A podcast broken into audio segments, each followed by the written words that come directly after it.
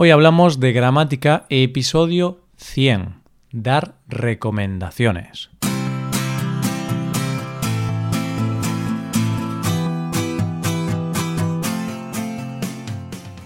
Bienvenido a Hoy Hablamos de Gramática, el podcast para aprender gramática del español cada semana. Ya lo sabes, publicamos nuestro podcast sobre gramática cada miércoles. Recuerda que en nuestra web puedes ver una hoja de trabajo con la transcripción de este audio y con ejercicios, con soluciones para practicar lo que vamos a ver hoy.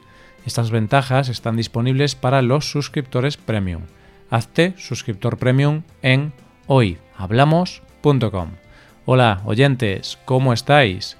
Hoy es miércoles, por lo que, como ya sabéis, vamos a dedicar nuestro capítulo de hoy, el número 100, a la apasionante gramática del español. Hoy vamos a ver diferentes expresiones y formas verbales que podemos usar para dar recomendaciones. Un tema muy útil y que te ayudará mucho si vives o viajas a un país hispanohablante. En este momento, en casi todas las partes del mundo, estamos confinados en casa para acabar con este virus. Ya estamos más cerca. Así que vamos a dar consejos y recomendaciones para poder pasar la cuarentena de la mejor forma posible. ¿Preparado? Vamos allá.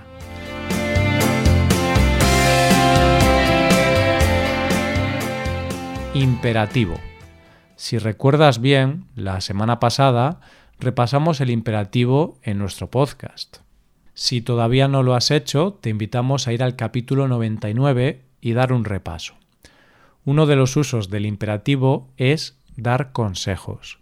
Es una forma bastante directa de hacerlo, sobre todo si usamos la segunda persona, aunque podemos hacerlo más formal utilizando la forma correspondiente para usted.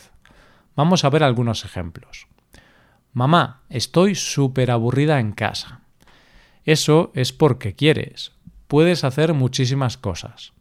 Estudia un nuevo idioma. Haz limpieza en tu habitación. Repasa inglés. Ordena los armarios. Haz deporte. Lee un libro. Tira la ropa que ya no usas. Escucha el podcast de hoy hablamos. si queremos ser más formales, podemos utilizar la forma usted. Doctor, no me encuentro bien, estoy preocupado. No se preocupe, es normal, todos estamos un poco estresados. Haga deporte en casa, coma mucha fruta y verdura, tome muchas vitaminas y no escuche las noticias más que una vez al día. Esos consejos pueden ayudarle a que se sienta mejor. Deber o tener que más infinitivo. Otra forma de dar una recomendación o un consejo es el uso de los verbos deber más infinitivo o tener que más infinitivo. Podemos utilizarlos en el presente o en el condicional, si queremos ser un poquito más formales o tener más tacto. Me estoy poniendo gordísimo en la cuarentena. No dejo de comer. ¿Qué debería hacer? Debes hacer más ejercicio, Luis. Además, deberías poner una nota en la nevera que diga no tengo hambre. Así, cada vez que vayas, lo verás y resistirás la tentación. También tienes que dejar de comprar comida basura en el supermercado. Si no tienes nada dulce en casa, no te lo puedes comer. Así de simple. Tienes razón, tendría que llevar a cabo una rutina más sana en casa. Y sí, tengo que hacer más ejercicio, pero me da mucha pereza. Aconsejar, recomendar, sugerir, más infinitivo o más que más subjuntivo. Otra forma en la que podemos dar consejos es usar los verbos aconsejar, recomendar o sugerir. Podemos usarlos con infinitivo si es una recomendación general o con que más subjuntivo si queremos ser más directos. Veamos algunos ejemplos. ¿Qué puedo hacer para que el tiempo pase más deprisa? Los días se me hacen eternos. ¿Qué me aconsejas? Te aconsejo que busques alguna afición nueva, pintura, escritura. Yo te recomiendo que empieces un buen libro o una buena serie de televisión. Yo ahora mismo estoy enganchado a la casa de papel. Esos son buenos consejos. Yo te sugiero hacer deporte en casa. Creo que es muy importante mantenerse activo. Además, también te recomendaría tener una rutina e intentar aprender algo nuevo. Creo que debemos sacar provecho a este tiempo.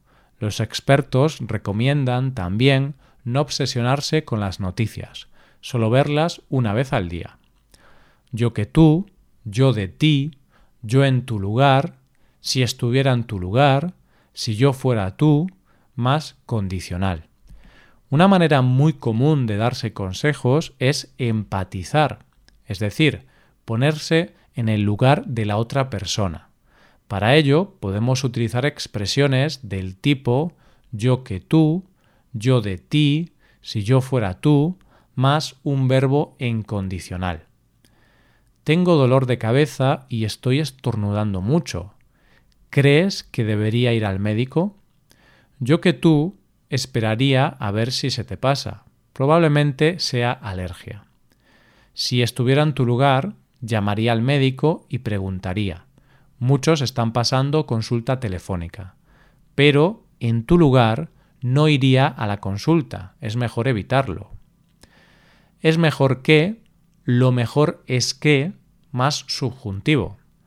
Podemos usar es mejor que más subjuntivo o lo mejor es que más subjuntivo para dar un consejo o sugerencia añadiendo nuestra opinión personal sobre el asunto.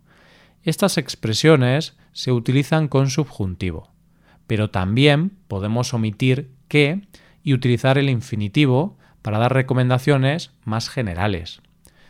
Necesito comprar un par de cosas. No sé si ir al supermercado o esperar un par de días más. Si no es completamente necesario, lo mejor es que esperes hasta que necesites hacer una compra grande. Es mejor que hagas una compra grande una vez a la semana, por ejemplo. Tienes razón. He escuchado que los expertos dicen que es mejor evitar el supermercado. Y sí, ¿por qué no? más presente de indicativo. Una forma menos directa de hacer una recomendación es utilizar preguntas con la estructura y si o ¿por qué no? Uf, me aburro muchísimo en casa. Ya no sé qué hacer. ¿Y si estudias una nueva lengua? Es el momento perfecto. Yo estoy repasando mi español, escucho podcasts, leo libros. ¿Por qué no haces un horario diario con diferentes actividades e intentas cumplirlo? Es la mejor forma de lidiar con toda esta situación. Ya queda menos. Como podéis ver, hay muchas formas de dar consejos o recomendaciones. Todas ellas se utilizan mucho en niveles formales o informales y son básicas para la comunicación. ¿Qué consejos daríais a vuestros amigos para llevar mejor la cuarentena? Podéis escribir un comentario en nuestra web y aportar vuestras propias ideas. Ahora vamos a practicar.